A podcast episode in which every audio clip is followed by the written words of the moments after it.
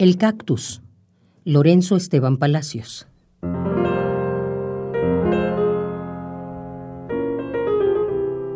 Erguido sobre el mando dorado con el que la cuaresma cubre la oscura cúpula del peñascal del cerro.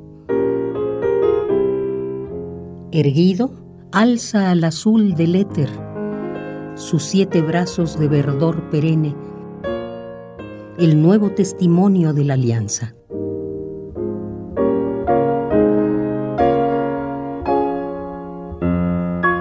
El cactus, candelabro del sol, en donde el viento sopla sobre la yesca de sus bordes hasta que al fin salta la chispa del relámpago que hace parir las nubes y a goterones se incube el germen de la vida.